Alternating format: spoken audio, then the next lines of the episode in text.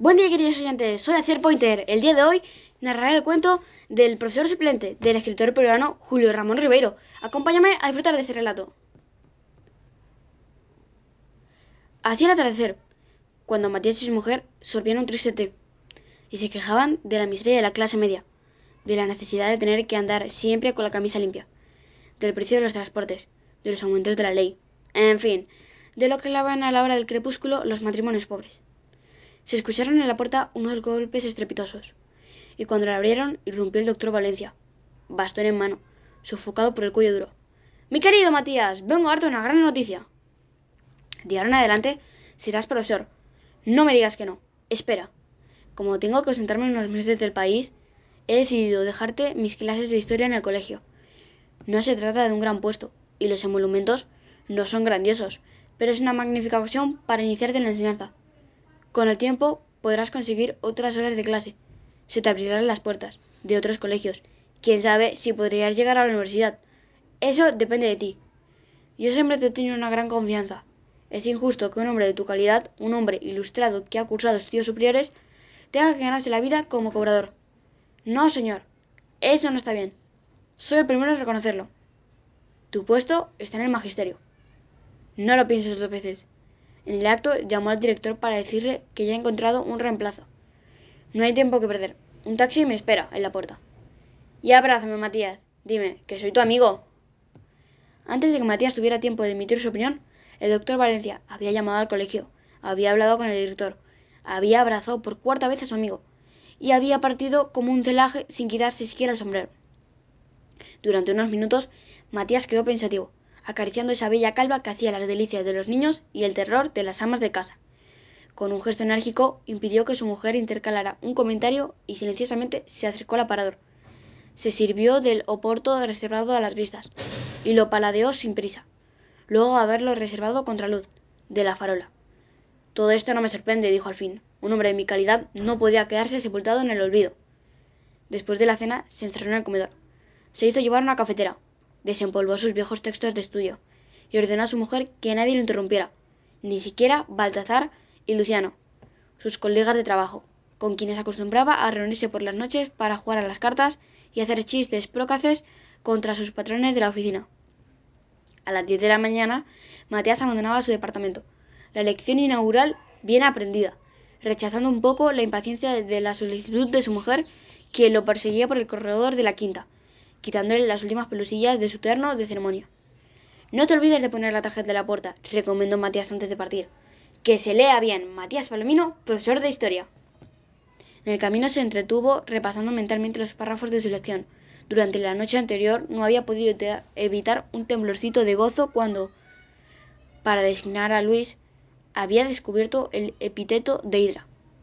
El epíteto pertenecía al siglo XX y había caído un poco en desuso, pero Matías, por su porte y sus lecturas, seguía perteneciendo al siglo XX, y su inteligencia, por donde la mirara, era una inteligencia en desuso.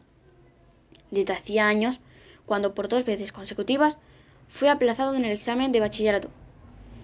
No había vuelto a hojear un solo libro de estudio, ni a someterse a una sola cogitación al apetito un poco lánguido de su espíritu. Él siempre achacó sus fracasos académicos en la malevolencia del jurado y esa especie de amnesia repentina que les asaltaba sin remisión.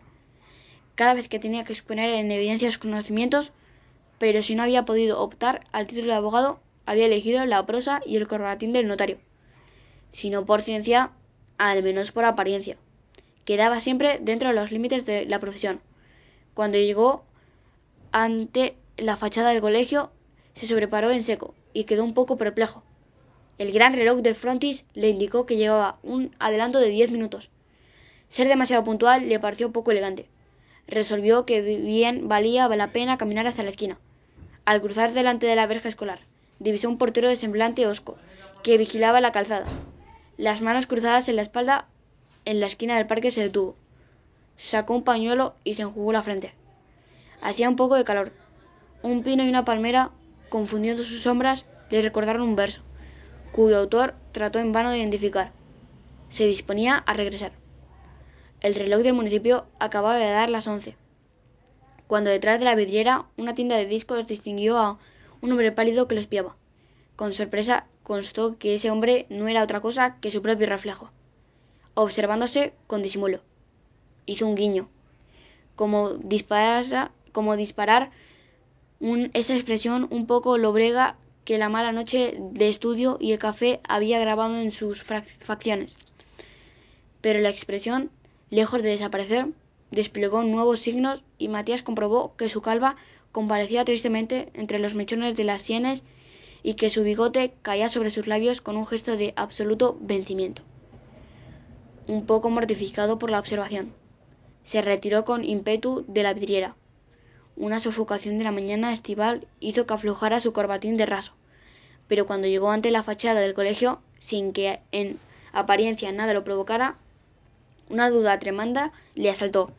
En ese momento no podía precisar si la hidra era un animal marino, un monstruo mitológico o una invención de ese doctor Valencia, quien empleaba figuras semejantes para demoler a sus enemigos del Parlamento.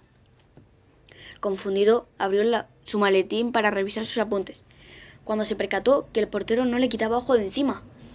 Esta mirada, viniendo de un hombre uniformado, despertó en su conciencia un pequeño contribuyente tenebrosas asociaciones y, sin poder evitarlo, prosiguió su marcha hasta la esquina opuesta.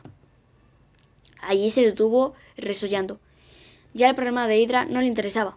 Esta duda había arrastrado a otras muchísimas más urgentes. Ahora en su cabeza todo se confundía. Hacia el Colbert, un ministro inglés, la joroba de Marat la colocaba sobre los hombros de Robespierre, y por artificio de su imaginación los finos alejandrinos de Chenier iban a parar a los labios de Verdugo Sansón. Aterrado por el deslizamiento de ideas, giró los ojos locamente en busca de una peluquería. Una sed impostergable lo abrasaba durante un cuarto de hora. Recorrió inútilmente las calles adyacentes. En ese barrio residencial solo encontraban salones de peinado. Luego de definitivas vueltas se dio bruces con la tienda de discos y su imagen volvió a surgir en el fondo de la vidriera. Esta vez Matías lo examinó. Alrededor de los ojos habían aparecido dos anillos negros que describían sutilmente un círculo que no podía ser otro que el círculo del terror. Desconcertado, se volvió y quedó completando el panorama del parque. El corazón le cabeceaba como un pájaro enjaulado, a pesar de que las agujas del reloj continuaban girando. Matías se mantuvo rígido, testarudamente ocupando cosas insignificantes como encontrar las ramas de un árbol y luego descifrar las letras de un aviso comercial perdido en el follaje. Un campanazo parroquial lo hizo volver en sí.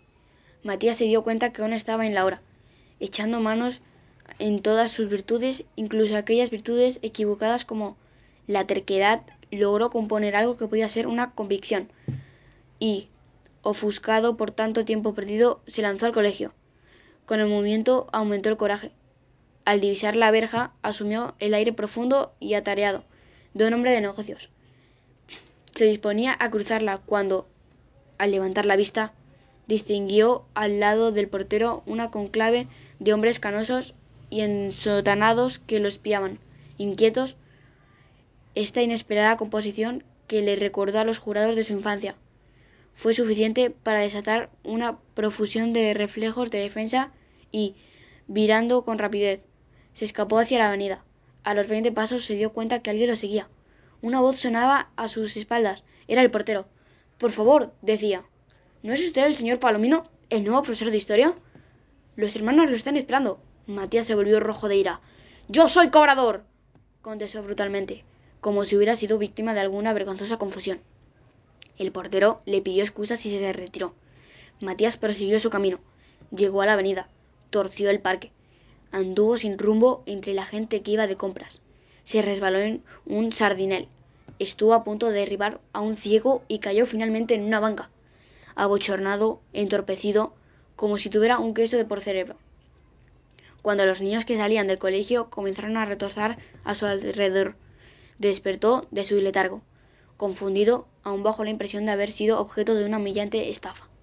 Se incorporó y tomó el camino de su casa. Inconscientemente eligió la ruta llena de meandros. Se distraía. La realidad se le escapaba por todas las fisuras de su imaginación. Pensaba que algún día sería millonario por un golpe de azar. Solamente cuando llegó a la quinta y vio que su mujer lo esperaba en la puerta del departamento, con el delantal amarrado a su cintura, tomó conciencia de su enorme frustración. No obstante, se repuso.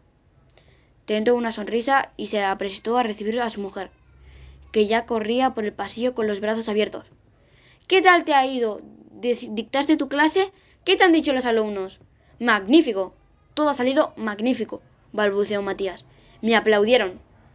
Pero al sentir los abrazos de su mujer que lo enlazaban del cuello y al ver en sus ojos por primera vez una llama invencible de orgullo, inclinó con violencia la cabeza y se echó desconsoladamente a llorar. Gracias por su tiempo y por continuar consumiendo la literatura peruana. Eso es todo por hoy.